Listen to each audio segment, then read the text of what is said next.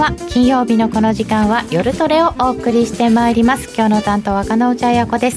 今日も夜トレは FX 投資家を応援していきますよ。本日のゲストは YEN蔵さんこと田代岳さんです。よろしくお願いします。よろしくお願いします。そして小杉団長。よろしくお願いします。ノーディーよろしくお願いします。よろしくお願いします。えー、ツイッターじゃなかった。YouTube のチャットでえー、ご意見ご質問随時受け付けております。みんなと一緒にトレード戦略を練りましょう。えー、さて遠藤さんあの、為替の方は話題が少ないとさっきぼやいていたのですけれども、うん、そんなこともないですかね、まあ、ようやくドル円も動き出しましたし、うんうん、あのまあ、株が動けば為替も一応ドル高ドル安で動くんでまあまああのまあ、株主導かもしれないけど為替も忘れないでねみたいなとこですよね。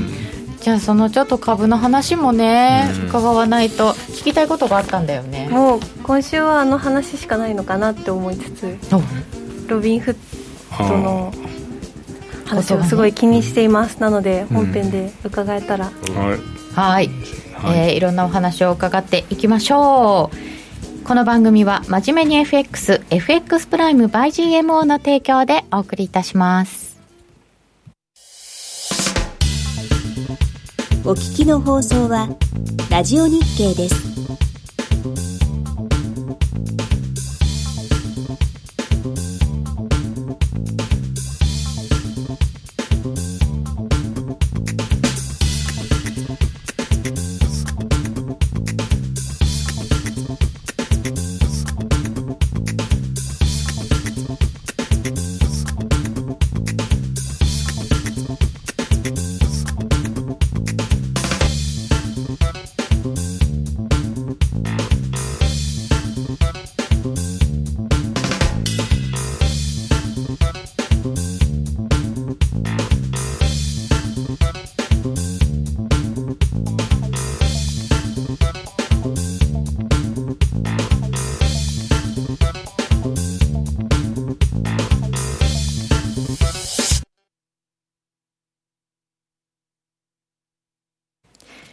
まして、本日のゲストは、遠蔵さんこと田代岳さんです。よろしくお願いします。ますえー、まずは、その、どこへ行ってもゲームストップですねって言われてるんですけど、はい、まあ、米株動いてるんで、んとりあえずゲームストップの話、ロビン・フッターの話、伺っておきましょうかね。そうですよね。うんまあ、ゲームストップというあの、まあ、あまり業績の良くない会社にヘッジファンドが空売りかけてたらショート溜まってんじゃないですか。そしたらまあ日本でもね夜景みたいな感じがあってショート夜景みたいなのがあって、個人投資家が結託してその株勝ち上げてヘッジファンドがううたまらんって言ってショートカバーに入ったっていうそれで4倍ぐらい4倍でしたっけ？10倍でしたっけ？なっちゃった1倍かな、うん、なっちゃったんですよね。空売り結局踏まされたってことですよね、うん、ですよね、うん、まあマーケットによくある話なんですけど。そうなんですよね、はい、これがだから SNS を使って個人投資家が、結託結束したっていうところが、うん、まあ新しいんですけど、うん、私あの昔々日本の指定筋の人が、はい、そうやってあのよし開出動だっていう信号を出すのに、うん、あの新聞広告使ったっていう話を思い出しました。昔。何々待ってるよとかってそうそうそうそう。それでみんなが買いに入ったっていうのを、ああ今だって SNS な。んだな。新聞ですか？全国紙に広告出すの、すごい。そう。あすごい。なんか時代を感じますね。ねでも SNS でそういうこう決結束をして買いに入ってるのが相場操縦になるのかどうかとか、そういう問題になったりとかしてるんですかね。ですね。プラス要はヘッジファンドってウォール街のお金持ちでエリートじゃないですか。で個人投資家はあのもしかしたら失業保険もらってそれぶち込んで株買ってるかもしれないんで。階級闘争見たくなってますよね。あの弱者のあのエリートじゃないバーサスウォール街のエリートの戦いみたいなのになって、民主党のあのウォール街規制派の昨日とかエリザベス・ウォーレンが吠えてましたけど、うん、お菓子お菓子をコレステスとか出てきてヘッジファンド助けるのはおかしいみたいになって、うんうん、政治問題になっちゃいましたね。ね、はい、そういう感じになってなんかまたあのウォール街を占拠せよみたいな雰囲気になってるんですけど、ありましたね。うんどうなんですかね、でそうするとだから、これから政策としてまだ失業保険とかいっぱい出そうって言ってたのが、こう投機的な動きにつながるから、もうちょっとやめようじゃないかみたいな話にもつながると、もしかすると、なんかもうちょっと大きな話になっちゃうのかなっていう。もともとだからその、どちらかというと、バイデンさん、中道的な工作をやろうとしてたのに、はい、これが起こっちゃったから、左派の人たちのモール街やっぱり規制しろみたいになってくると、うんちょっと株価とか心配ですよね。なんか体制に影響はないっていう人たちが多かったんですよね、金融緩和のこの状態は変わらないって言って、でももしもそういうね、左派の方に行くとか。そうそう。まあ、このマーケットだけのマーケット参加者だけのコンセンサスでこれを処理したら、うん、いやただの空売りあれだからまあいいじゃないっていうことになっちゃうかもしれないけど、うん、そこにイデオロギーが入ってくると、うん、まずいよねっていう感じはしますよね。ねあと、まあ、今回その問題はなくなったっぽいんですけど、空売りファンドですけどファンドがもしも倒れるとかいうことになると、LTCA も思い出しますよね。大体、まあ、大きくな変動があるときって、大体ファンドの解散とかなって、持ち高解消だから、うん、あの今までの逆が入るみたいな、うん、ロングショートのアンワインドみたいな、なんか悪い意味で株価が動いちゃいそうなイメージがあるんですけど。そういう感じではないんですかだからあのリーズナブルな動きにならないんですよね、うん、あの悪い株なのにショートにしてたら買われちゃって、はい、いい株なのにロングにしてたら売られちゃってってそれまあ時給の問題でね、うん、だからあのそれで混乱することもありますよね。そうなんですよね、うんあとだから変動率が高まったことで、リスクパリティのファンドなんかは、もしかするとちょっと株比率下げちゃうのかなとか、悪く考えれば、いくらでも悪く考えられるんですけど、そういう反応するのって、遠藤さん、やっぱりパンパンに買ってたからですよね。そうですね、やっぱり大体こういうちょ大きな動きになった時それが問題になるっていうのは、もうパンパンになってるから、ちょっとの変動であ破綻しそうみたいになっちゃうん。で。そういうところですよね。だいぶ株価水準高かった、うん、まあ、ちょっと一部はバブルだったっていうことなのかなとは思っちゃいましたけどね、大相場の時って大体そういうこと起こりますよね。そして大相場のいつ頃に起こるのかなとかっていうことを考えちゃうんですよね。振り返るとあそこが転換点だったなって言われやすい出来事ではありますよね。ね結構今回のは気にしてる人も多いかなと、まあ、2008年のリーマンの時もフォルクスワーゲン株が、うん、一気に4倍ぐらいになってその時もヘッジファンドのショートを全部めくられて、まあ、その時はポルシェが、うん、ポルシェってフォルクスワーゲンの株すごい持っててあの逃走してるじゃないですか。だからそれでいやフォルクスワーゲン買収するかもしれないよみたいな話になって ドワーとか言って上がって。なんか2008年の時もそうでしたから嫌ですよねこういうのがあると。そうなんですよ、フォルクスワーゲンだってすごい業績悪かったんですよね、それですごい株上がって、空売りしてて、うん、そうなんですよ。今回もなんか個別株オプションとかいろんなのが話題になったりとかしてるんですけど、うん、ちょっと気になる動きではありますね。うんで米株動いたらやっぱりドル円も動かざるを得ないですよね、まあ、あの最近の動きちょっと前までは、うん、あの株高円安株安円高がリスクオンリスクオフだったじゃないですか、うん。でもなぜかちょっと円の地位が落ちちゃって、うん、最近は株高ドル安株安ドル高の動きになるんで、うん、ドルが動いちゃう、だから昨日とか一昨日とか、まあ、要はパウエルさんの記者会見やってる間にみるみる株価が落ちてって、ドルが買われてってその流れはまだ続いてますよね。うん、会見中にだいぶ動きましたね。結構動きましたね、うん、あれちょっと嫌な感じですよね。あの議長が話してる間に 株価暴落してるってすげえ嫌だなみたいなこれはみたいな感じですよね。ちょっと久しぶりに見ましたね、はい、最初の頃ってパウエルさん出てくるたびに株下がるとか言ってたんですけど。そうなんですよね。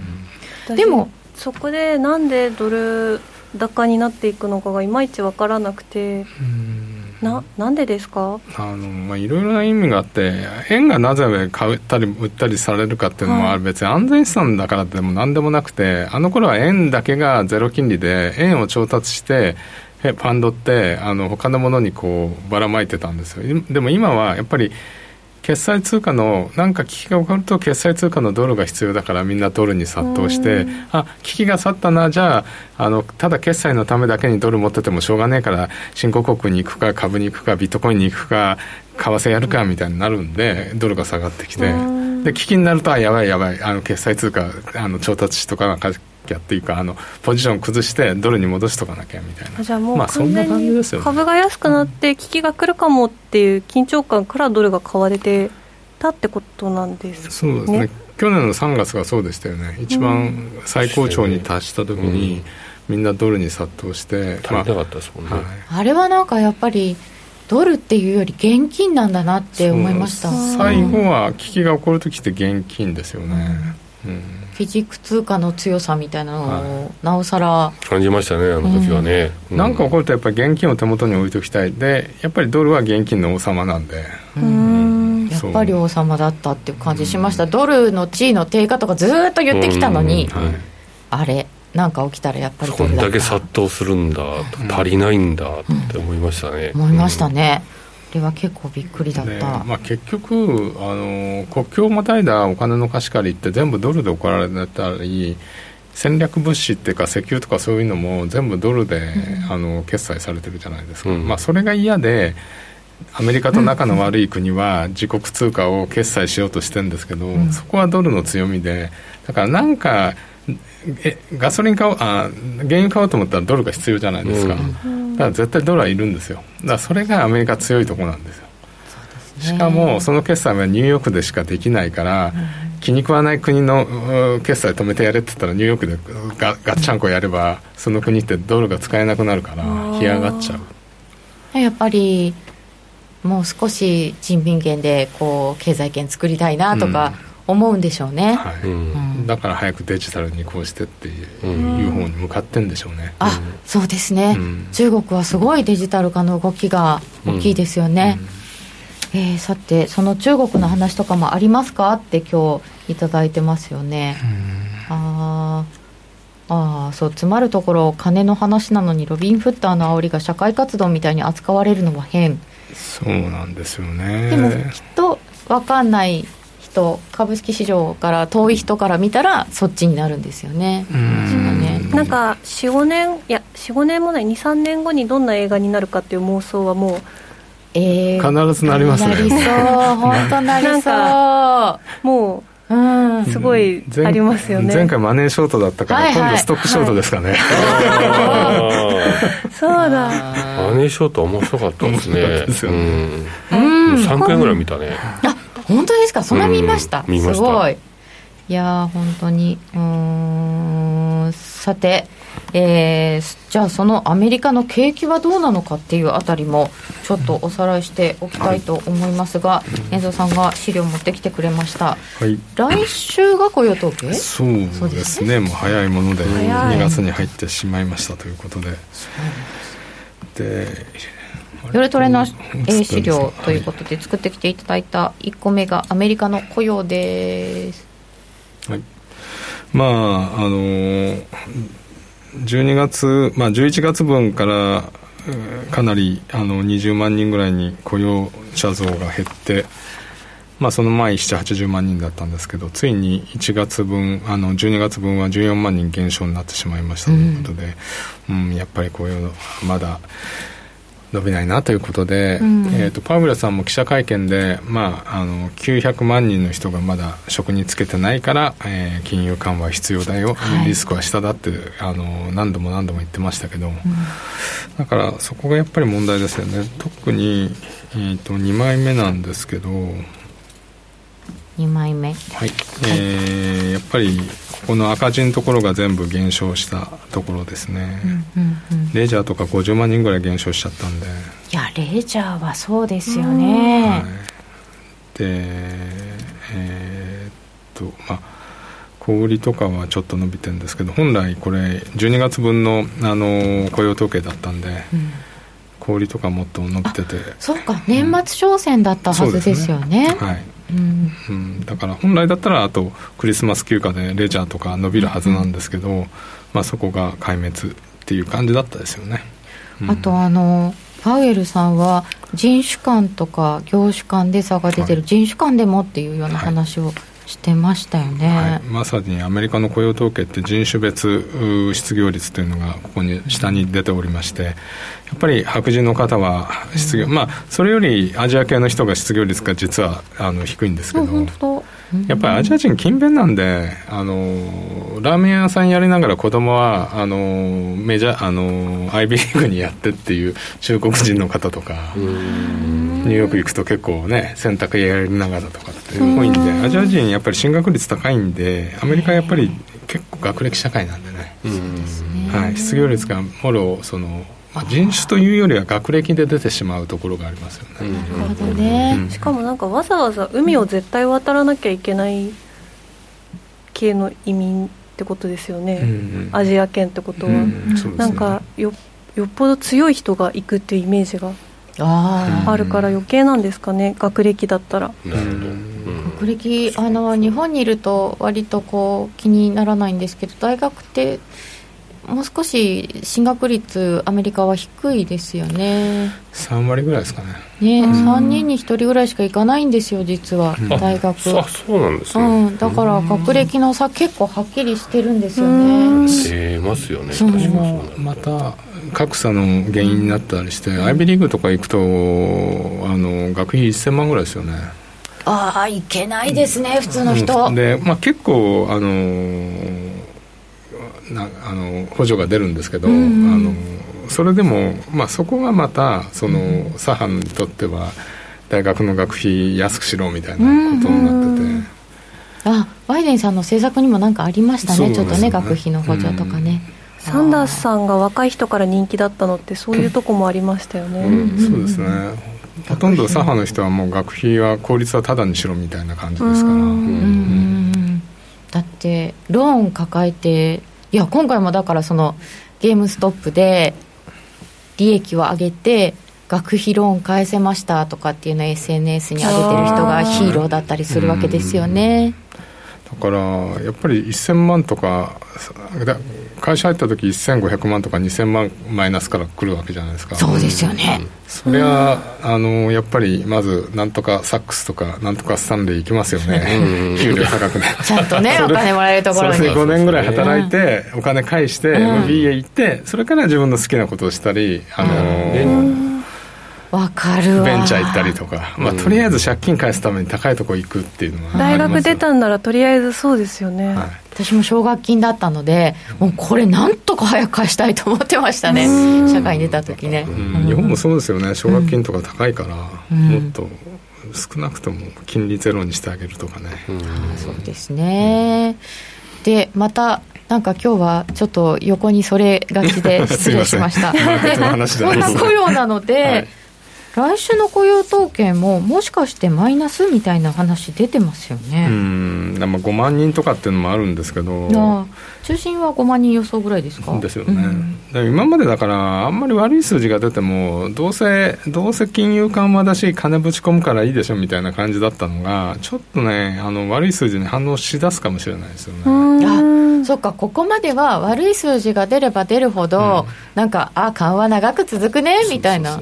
早く1.9兆ドルみたいな感じだったんですけど、うんうんうんまあ、その1.9兆ドルも減額されるんじゃないかっていうのもあるんで、えー、っと3月15日に失業保険の給付が切れるのかな、延長が、だからそれまでに、ね、あのこれ通さないとやばいんですよね、1.9兆ドル、ちょっと縮めて、通しやすい分だけ先に通そうみたいな話も出てるわけですよ、ね、そういう感じになってますね、うん、そうじゃないとあのフィルバスターってあの議事妨害って60票取らなきゃいけないんで。うん、民主党1票有利でも必ずやっぱり共和党から10人協力してもらわないとだめなんで、ちょっとなかなかそれは難しいんで、あの協力できるような案を出してくるんじゃないですかね。もう意外と知られてなくて50対50になって副議長あ議長入るからもうオールブルーって言われてたんですけど実は60取らないと通せない法律のが多いんですよね。議事妨害されちゃったりするしあと下院も今10票差ぐらいしかないんでアメリカって党議党則がかからないんで別に民主党議員でも共和党の案に賛成してもいいんですよね。結構いますよね。必ず必ず造反します、うん、それはあの自分の地元の都合にもよるし。あそうですよね、うん。そ日本みたいにもしかして党でこうこう武士って縛る方が本当は変なのかもしれないですよね、うん、議員さんそれぞれの意見もあるでしょうしね、分かんないけど。うん。というようなことなので1.9兆ドルがなかなか決まらず雇用が失速しているということはちょっと怪しい感じもありますかね。うん、なんといってもやっぱり株がそこに反応してますよね。うん、ね。で金利が上がったり下がったりもちょっと変わってきてますよね。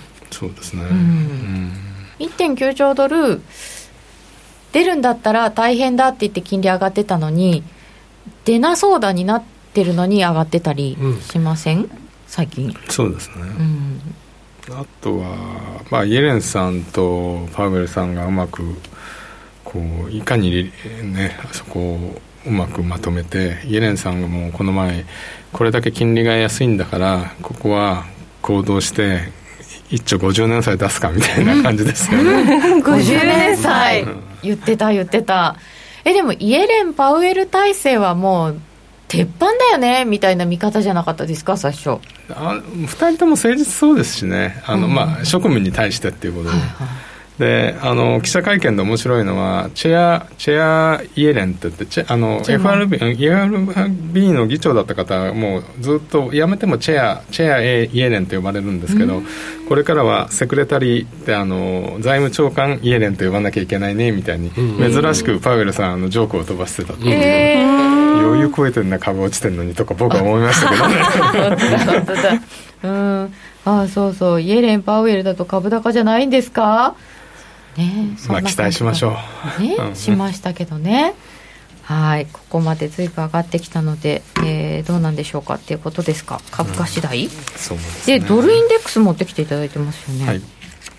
えー、っとまあこの左側のバッキョンと上がったとか去年の、うん、3月ですね。だからその後危機が去ってもうずっとドル安になっててまあ大体88ぐらいまで落ちたんまあ89.2もあるかな？まで落ちたんですけど今91ぐらいまで戻っていますと、で88って2018年かなんかのあれ？2015年かなのローなんでそこが抜けたらも85ぐらい。まあそうするとユーロは1 1.25超ええー、ドル円は、まあ、100円割れっていうところだったんですけど、やっぱり株落ちちゃったんで、今、戻してますね。でむしろ今度レジスタンスの92あたりなんですけど、そこを伺う展開ですよね。92というと、えー、ユーロで言えば1.2割れ、まあ、1.1950とかそこら辺が抜けるかどうかってところだと思うんで大体まあドルインデックスのここら辺とユーロ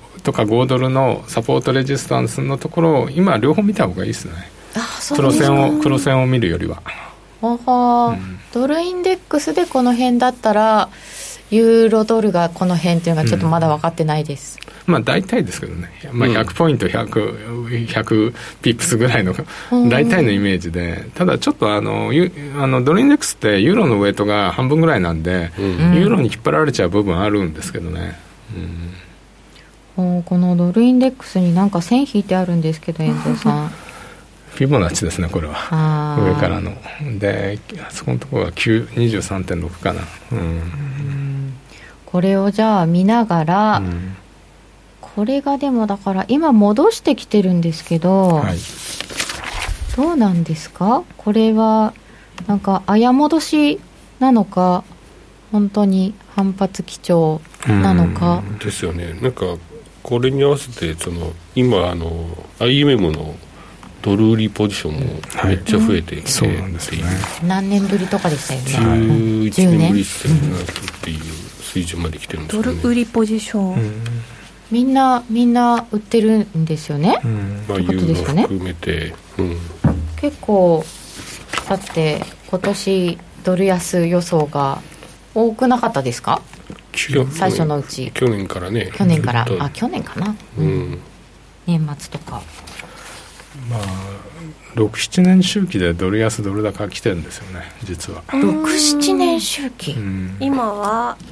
どどこに当たるんですか？それ2015年ぐらいあのドルインデックス75ぐらいだったのって2014年って70まあ80ぐらいで2011年って75ぐらいだったんですけど2015年にドッカンって100ぐらいまで上がってその後ずっとこの90ぐらいをサポートしてるんですよ。だから2015年から6年ぐらい今ドル高でしょ。だからそろそろやばいんじゃないドル安に来るんじゃないって言ったのが、うん、その前で言うと2000やっぱり5年ぐらい2004年ぐらいに90をぶち抜けてドル安がしばらく。だから90ぐらいって常にこうサポートになるかレジスタンスになるかの分かれ目なんですよね。さっき88って言いましたけど、まあ、細かく言えば88なんですけど、まあ、大体90前後。前後。あじゃあ今どっちに行くんですかっていうところにいるわけじゃないですか。重要なところです。重要なところドルインデックスも必ず見ておきましょうということで、うん、じゃあそれぞれ、えー、通貨別にはどうなるのかなっていうのはこの後伺ってまいりましょうではここでお知らせです。約定力と低スプレッドで選ぶなら最大50万5千円口座開設キャンペーン実施中の FX プライム by GMO 人気のハイスピード注文は待ち時間なしの連続発注を実現。サクサクお取引いただけます。ポジション全決済、土点注文にも対応だから、スキャルピング取引やスキマトレードと相性抜群です。トレードも情報も、やっぱりプライムで決まり。株式会社 FX プライムバイ GMO は関東財務局長金賞第259号の金融商品取引業者です。当社で取り扱う商品は価格の変動等により投資額以上の損失が発生することがあります。取引開始にあたっては、契約締結前交付書面を熟読、ご理解いただいた上で、ご自身の判断にてお願いいたします。詳しくは、契約締結前交付書面等をお読みください。お聞きの放送は、ラジオ日経です。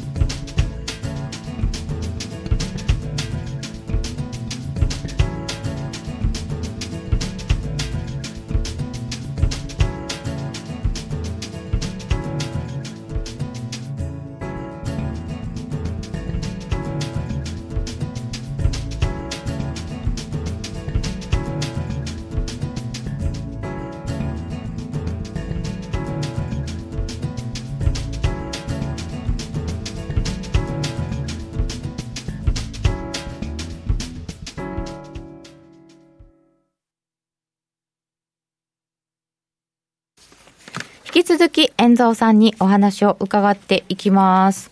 あともう一枚用意していただいたのが、なぜか株価なんですけど、ナスダックの冷やし。うん、ナスダック。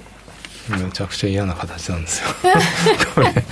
え遠藤さんすごい小さい声でめちゃくちゃ嫌な形って。アイランアイランドになって、うん、あの1回目のアイランドの時あの下ひげをこう、はい、あのかち上げてお大丈夫かなと思ったら、うん、ドッカンとまた落ちて、うん、昨日は上ひげになって、なるほど。そうですね。これは嫌だなこれ。千千年これ嫌だなって感じですよね。この下抜けたらちょっといきそうだなみたいな。あの窓をこう実体線で埋めに行く感じですか？あその窓うんそうですね。左にある、はい、昨日あの昨日上のギャップをこう埋めに行こうとしたんですけど上ひげで失敗って感じでしたよね。なるほど。うんこのひげが、ね、気持ち悪いですねねだってそのゲームストップとかの話はありましたけどそれ以外でその前の日の下落とかにちゃんとした理由がよくわからないのが気持ち悪いですよね。うん、落ちたのも上がったのも理由が分かんないですよね。そうなんですよね。うん、うんこれナスダックあたりが崩れてくると、どうですか、いやまずまずくないですか、うん、声が弱い。い。やっていうかあのまずくないですか？ねほらあの、うん、皆さんやっぱり株ロングだから。そうですね、まあでもここまでは急落すると結構すぐ戻してて、すべて買い場にはなってるんですよっていう解説をよくされるんですよ。みんなおしめ待ってましたもんね。そうそうそうそう、買いたいけど買えない高くなっちゃってっていう話の方が多かったんですけどどうですかね。あ相場式で言えば相場式あ相場さんか。ここはお試しのショートとなりそうですね。うん なるほどなるほど、昨日も突っ込んだとこちょっと買ってみたんですけど株、はいはい、今日もうすぐ売りましたね。戻んないんだもん、うん、で昨日僕寝る前ってダウがプラス700とかあの、うん、なってた。お650か。よしよしなんて思ってたんですけどなんだ起きたらプラス300かみたいな。なんだですよね。ナスダック上がってねえじゃねえかみたいな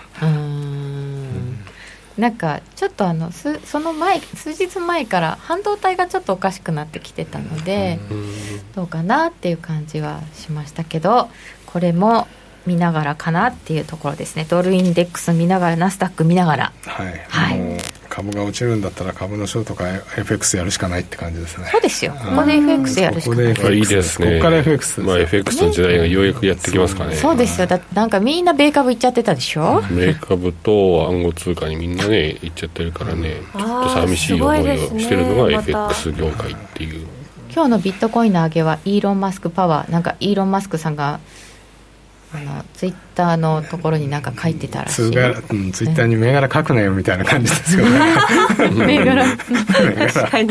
本当。しかもイーロン・マスクなのに。っていうことでどっから見ていきますか変蔵さん通貨えじゃあユーロドル？どうしましょう？5ドル？あ5ドルか5ドル。じゃあ5ドル。そこで選ばれる5ドル。5ドルの冷やしでございます。あのここのところやっぱり一番上がってたのが5ドルなんですね、うんうん、っていうかまだドルが売られてたっていうか、はい、でまあいろいろ理由があって皆さんご存知だと思うんですけど資源国通貨であるっていう読みが十分に今回生かされて、うん、オーストラリアの一番のあのものって鉄鉱石なんですよ実は、はい、で2番目が石炭で3番目が LN 天然ガスかな。だから中国もあの OG ビーフはいらねえよって言えるんですけど 鉄鉱石はくださいって感じなんで。そうですよね。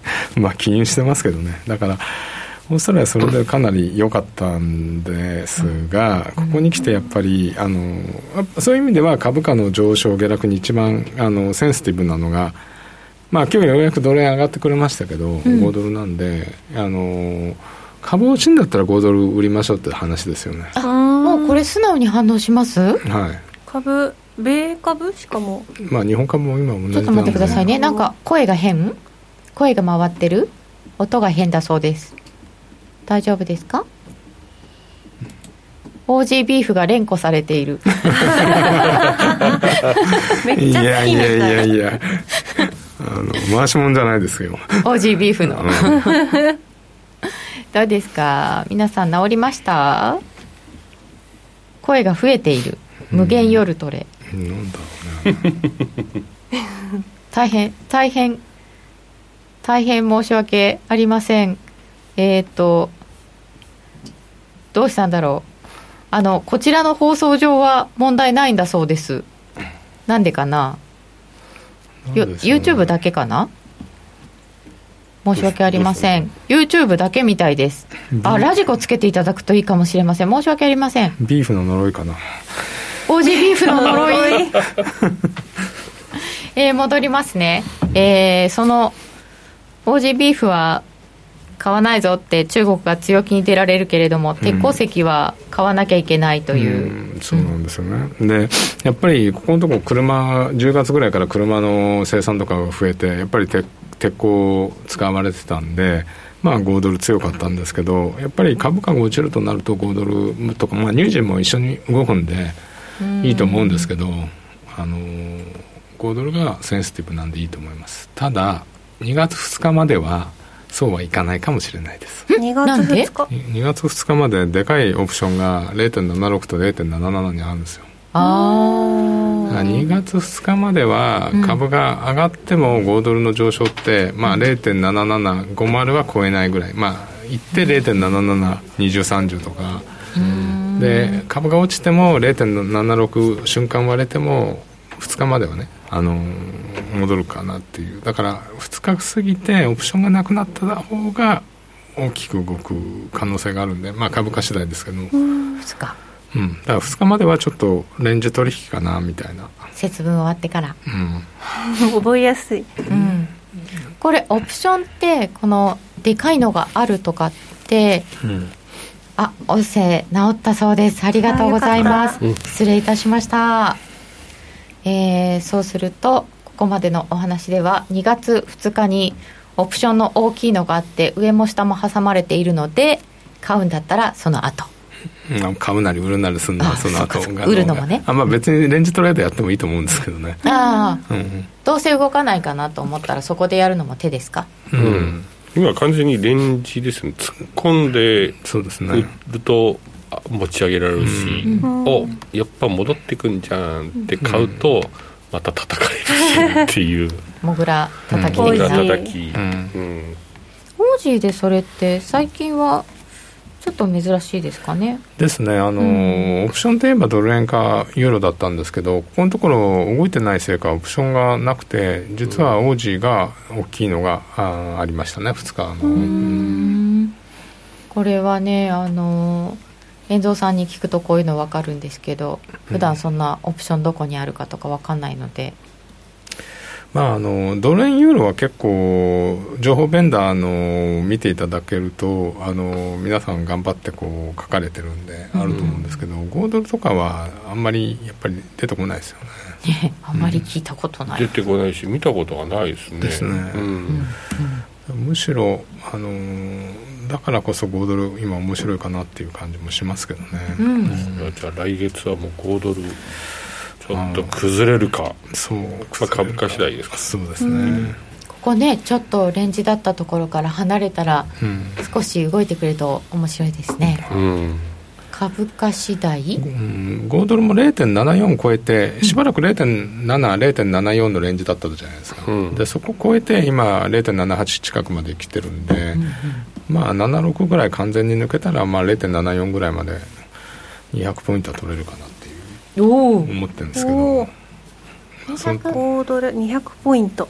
5ドルで200ポイント。いいね。これ5ドル円じゃなくて5ドルドルのがいいんですよね。いいですね。大円だと今日大円上がってますけど、うん、やっぱりドル円がなんかこういう動きにしちゃうと分かりづらくなるんで、うん、あのまあ株価っていう意味では今やっぱり対ドルなんで、うん、対ドルで見た方が分かりやすいと思います、まあ、5ドル円も確かにこの80円の50あたりがレジスタンスっちゃレジスタンスなんですけどね、短期的には。80円の50ぐらい、うん、ここ何度も、えーと、止められてますよね、うん、何度もやってますよね、まあ、結構しつこい、うん。うん、2月はじゃあ5ドル円で5ドルで。5ドルドルで、はい、失礼しました。5ドルドルで、えっ、ー、と5ドル以外で気になるものはやっぱりポンドを伺っておきますか？はポンド。ポンド。まあポンド強いですよね。今週もとってもなんで強い。ですよね。まあドルが弱いっつうのもあるんですけど、うん、このポンドの強さは不思議ですよね。なんでって感じですか遠藤さん的には？なんでって感じですよね綺麗ですもんね、うん、そうなんですよね。これでも今に始まったことではなくて結局11月からずっと上がってると言えば言えるみたいな。うん。そうなんですよ。でレジスタンスになってた1.35抜けちゃいましたしね。1.35あたりだったんですね。そう。あすっかり抜けちゃったんですね、ね、抜けちゃいましたね。あああ9月高値とか、うん、そうなるとやっぱり1.4とかっていうのがターゲットになっちゃうんですかね。1.4は近くないですかもう、うん、もう250ポイントですんで1.4か。1.4、1.4、うん、2018年以来じゃないですか、これ。うん、ここからちょっと上がっていくとだいぶ景色変わっていくかもしれませんよね。そうですね、景色変わっちゃいます？上が結構、あここまで行くんちゃうかなみたいな、うん、1.4あ1.4までだったらそうか。今月足雲の中なんですけど雲のずっと下にいたのが入ってきたんですけど。そうなんですよ。その1.6ぐらいから違うな1.72ぐらいからこう落ちてきたところの、はいはい、38.2戻しが1.36ぐらいだったんですよね。そこを超えてきちゃったんで半年戻しが1.4280とかなんですよ なるほど、うん、笑っちゃった。ななんで笑ってるの？なんかなるほど。1.72ぐらいから、あの2014年1.72ぐらい高値つけた後の、ずっと落ちてきて。落ちてきて。いやそこまで上がってやっと半値戻しなのかって思ったらちょっと面白くなっちゃって、はい、だってね38.2とかで 1.42?1.4 ちょっと。1.36が38.2 38.2、はい、1.4のちょっと下に雲の上限あるんで、うん。えー、半値戻しが1.4280もうちょっとですね、うん、ここら辺は2018年の高値付近ですね。ああそうですね。ちょうどそうですね。あいいとこだな。そこまでいったら面白いですね。そうですね。うん。これもあれですか？ポンドも対ドルがいいですか？分かりやすいですよね。対ドルで今やった方が、うん、いいと思います。ユーロポンドっていうのは、まあ、ユーロポンもあのー、今ちょっと下げてますよね。一時期なんかね、うん、やりやすかったらしいんですが今なんかどっち行くんだか、うん、なんか下抜けた感じになっちゃってますでも走らないですね。そうなんですよね、うん、なんとなくこの下抜けてきたかなみたいな。なるほどなるほど、ああ確かに。確かに確かに、なんか似たようなところで止まってたところが抜けましたね、これあのユーロポンド本当こうこうなったら抜けてって走りそうな気がしたんですけど、うん、なんか走らないですね、ですよね、あそういえば今日のノーディーのコーナーが書いてないけど今週のノーディーのトレードコーナーは？まさにね、はい、ユーロポンド。ユーロポンドやってた？おしおしおしやってたんですけど、うん、これね綺麗に上がってるじゃないですか、うん、ちょっと触っては別に10ピップスぐらいでビビって降りてっていうのを繰り返していたので、うん、なんかただユーロポンドというか今度全あのポンド対何でもなんですけど動いたらそっちについていけをもう教訓にしているので、うん、ちょっと今年頭に失敗した分今週はちっちゃくちっちゃくですが売り買いどっちもっていうのをやめました、うん、ああなるほどね。はい。売るなら売るそうスケベショートとかをやめたんです。トレンドに沿ったトレード、トレード。そう例えば下がってたら戻ったところを待つ。戻るところを待つもあるあります。基本はそれやりたいんですけどなんかちょっとポンドを戻るを待つと戻らない時が多々あるよね。多々あるじゃないですか。だからちょっと 多々ある。多々あるので高値超えたらちょっと持ってでそこから耐えてっていうのをやりつつでもねちょっとあんまりいいトレードじゃなかったんで今度もうちょっといいトレードになってからお知らせできるといいなって思ってます、はい、じゃあ2回目のこのコーナーはこのぐらいの緩さで、はい、緩さで、はい、いいですね。どうどうですか？その売りか買いか両方やるのはやめるっていう戦略は、まあ、それもありだと思うんですよね、うん、あのー昔ドル円がすごく落ちてた1980年代とか90年代とかドル円の売りしかやんないっていうおじさんたちいっぱいいましたから、それで儲かったっていう人たちめちゃめちゃ多いですよね。多いです。だって、基本的にはずっとあの30年ぐらい円高だったわけじゃないですか。そうですよ、ね、はい、だから売り場しか探さないっていう、まあ、株で言えば買い場しか探さないみたいな。アメリカ株ずっと買ってた人と同じですよね。ああまあそそうですね。似たようなもんですねはいそうか。えー、ああそうか。スケベがいるから相場が動くんだぞ。あスケベロング、うん、純粋トレード。ポンド動いた方に逆らって大損してます。あ難しいですねそれね。あ今日は月末フィックスですね。そうなんですよね。月末フィックス動きそうですかね？うん。ちょっと動きかもしれないですよね。今日は一時ですよねこんなに動いてたらどどこに気をつけてトレードすべきですか？ロンドンやらないですけどあの参考までにやらないですけど。いやもうでも今株で動いてるんで株見てりゃいいんじゃないですか、うん株に合わせて。はい、リバランスとかってやっぱ月末に出ますよね。出ますね、今日はあんまり聞いてないんですけど、だからリバランスがある時は結構動きますよね。ですよね。もう、まうん。1時間前ぐらいからっていうかもう欧州時間から動いてる時もありますから、今どっちかというとこうこうアメリカの株がドーンと上がっていって、ヨーロッパも昼過ぎの同じぐらい上がってるんですかね。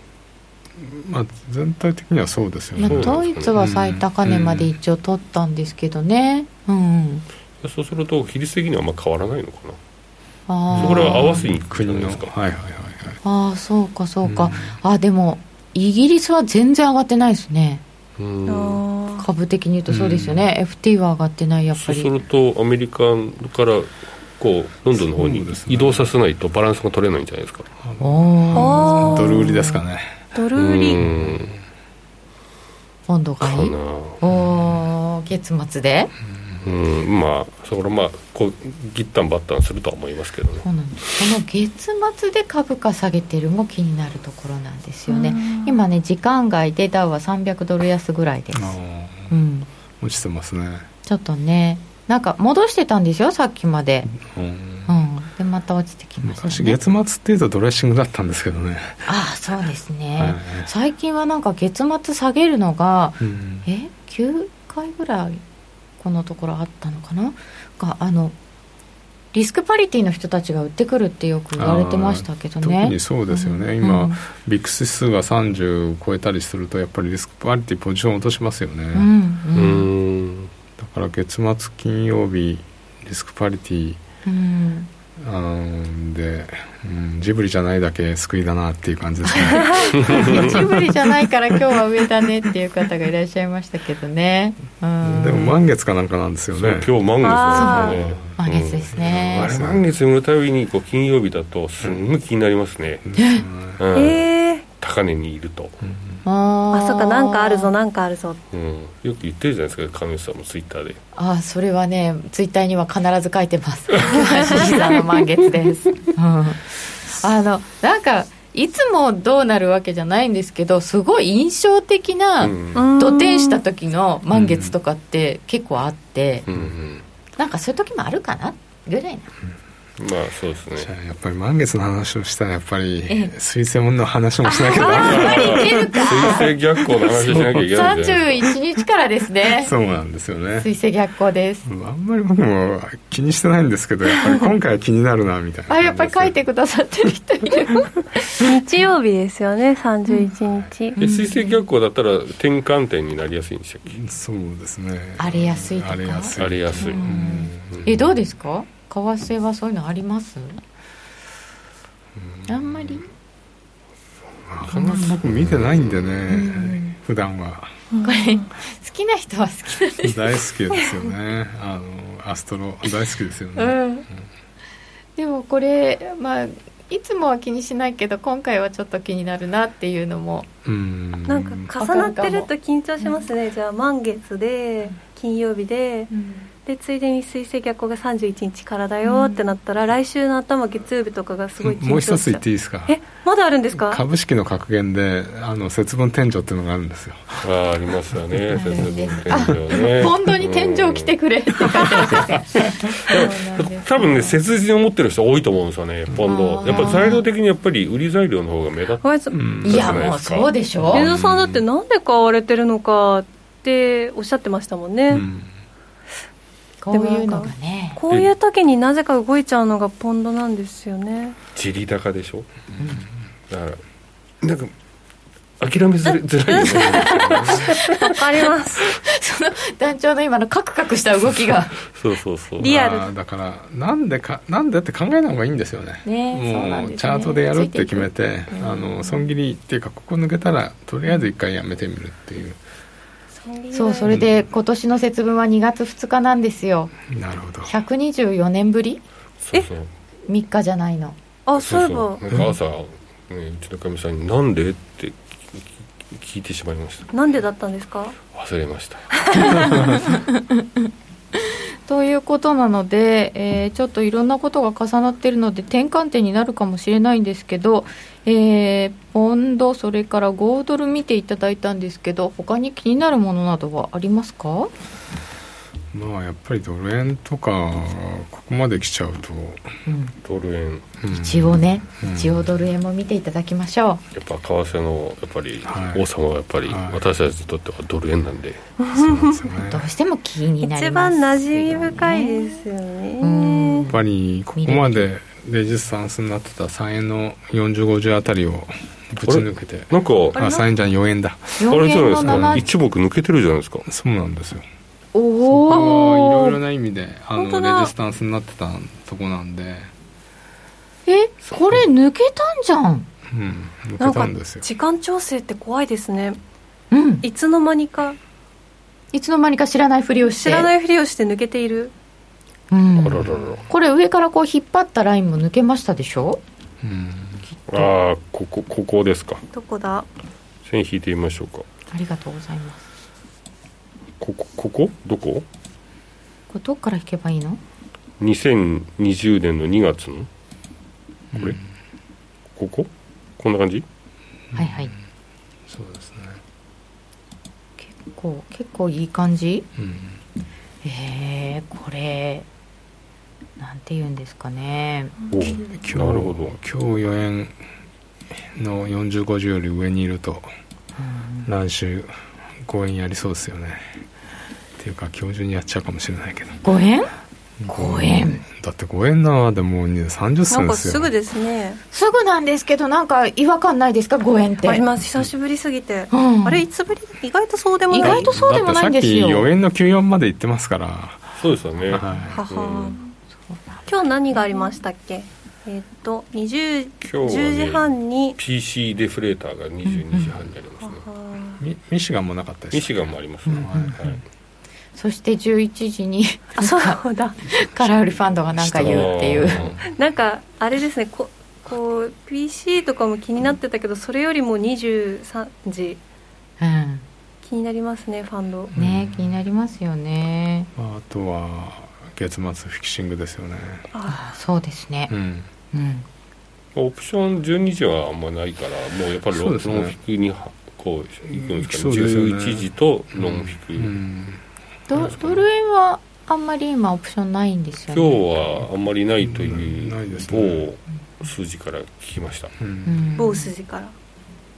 ミシガン注目と S えどっかで言ってたな、うん、ミシガンミシガン大学消費者信頼感指数、うん、でもアメリカの信頼感指数とかなんかこう消費者データってそれなりに結構ずっと強かったですよね、まあ基本アメリカ人イケイケじゃないですか、うん、驚くほど楽観的だから。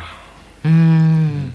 やっぱりこのこのコロナ禍でも前向きっていうのは割とびっくり、もうワクチンも始まったからみんな前向き前向きって感じなんですかね。なんか株価動いた時見てるとやっぱりワクチンニュースにはそれなりに反応してるかなっていう感じでしたけど、うん、9月に。はいはい、これ今コメントに頂いてた9月に捕まった105円の90がやっと助かるのかなっていうのですごい耐えてらっしゃるっていうのね。9月ね。9月 ,9 月ね。長い。うん。5いきますか。いえちょっと最近は去年？ん？去年一昨年から？もうなんか抜けたと思って走らないっていうのにずっとこう悩まされ続けてきたんですけどさすがに走ります？うんとりあえずこれはもう4円の20とか30のにストップを置いて、ロングはやりやすいですよね、うん、そうですね。ショートにしたらここストップどこに置くのって、まあ、5円の丸 5?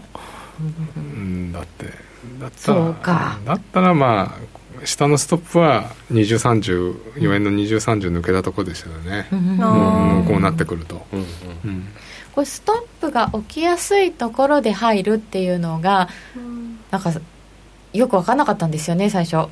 ストップが起きやすいところって何？って思ってて、うん。うん、これこういうどっか抜けてきたっていう時はそこに起きやすいですよね、うん、そこはまあ一度はね止まるじゃないですか、うん、だからでうん、だからそういうところがポイントのところはやっぱりストップにしろリーグインにしろ起きやすいところなんで、そこは押さえておいた方がいいですよね。うんうんうん。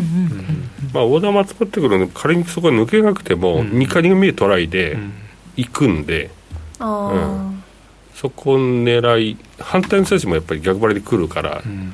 で逆張りの人は反対にストップを置くから、それがこう反対に突き抜けていくと、上がったり下がったりっていう動きが出やすくなります、ね、そのパワーが動くこれだから空売りの人が戻されるのと一緒ですもんね、うん。うん、全く一緒です。えー、そしてそしてそしてあそう。でも今年って考えるとちょっと長いですけど遠藤さん2021年今年これからって考えるとドル円とかユーロとかどんな見通しですか？もうなんか早くもあのー、皆さんドル安って言ってたのに、うん、あのー、うーんみたいな感じですよね。ね、うん、ちょっと今年の見通しが変わっちゃったんじゃないのみたいな。はい、や1月、うん、2, つあって、あのやっぱり株価だと思うんですよね、うん、うん、だから今の流れから言うと株落ちたらもうドル高にならざるを得ないから、うん。なる。もう一つはやっぱりアメリカがどういう為替政策を取ってくるかってまだちょっと見えないんで。あなんか介入は許しませんよみたいな感じのイエレンさんの発言だったと思うんですけど。まあ介入できないっていうのは、うん、あの G7 の国ではコンセンサスだから そうですね。あの今更もう、まあ、こんな状況では介入はできないで、うん、あの無視してんのは空気読めないスイスぐらいなんで、うん ドル安政策は取らないって言ったっていうふうに報道なんか出てたんですけど私はなんか財務長官って強いドルは国益っていうものなのかと思ってたので、うんうんうん、そうも言わなかったなって思ったんですけど、まあ、そこは指摘されましたよね。強いドルは国益って言わなかったから。だだからこそあのあの米国債買ってちょうだいねって話じゃないですか。50年債も作るよ、そうそう。もう皆さんあのどんどん買ってくださいみたいな話じゃないですか、うんうんあんまりあのアメリカの本本来のあの交換はドル安をあんまり言えない部分はあるんですよね、うん、あの国内向けには輸出業者にあの不公正な為替操作許さんとか言うんだけど、うん。あのウォール街的には国債買ってもらうにはあそうですね。スパイラルなドル安はだめですから、うん、トランプさんぐらいだったわけですね、ね、言えたのはね。トランプさんが言うと必ず誰かが否定してましたよね。そうだ。ご苦労されたんですね。ねえ。っ、ー、とえー、バイデン就任で一気に空気変わった輸出税の売りはどのあたりにまとまってあるのでしょうか？遠藤さん今輸出産とかって。まあ4円台にあって今それ食いながら上がってるんじゃないですかえっとまああとはもうすぐ3月なんでやっぱりもうあと12月12か月ぐらいですよね、そうすると,、えーと、日銀単価って106円ぐらいじゃなかったでしたっけ？そう6円なんですよ、はい、そうすると5円台からもまた出てきますよね。5円から6円にかけてはね、あそしてドルは株次第ということになるとユーロも別にそれに沿っていく感じですか？うんまあ、やっぱりユーロもそれに沿うと思いますね。だから1.2、まあ、1.1950あたりが抜けるかどうかっていうところで、うん、まあ、ロングにロングの損切りを置くんだったらそこですよね。はい、うん、いろいろ伺ってまいりました。そろそろお別れのお時間です。この後は YouTube 延長配信でよろしければお付き合いくださいこの番組は真面目に FX、FX プライム by GMO の提供でお送りいたしました。ラジオの前の皆さん、また来週です。よろしければ YouTube 延長配信でお楽しみください。本日もありがとうございました。遠藤さんありがとうございました。ありがとうございました。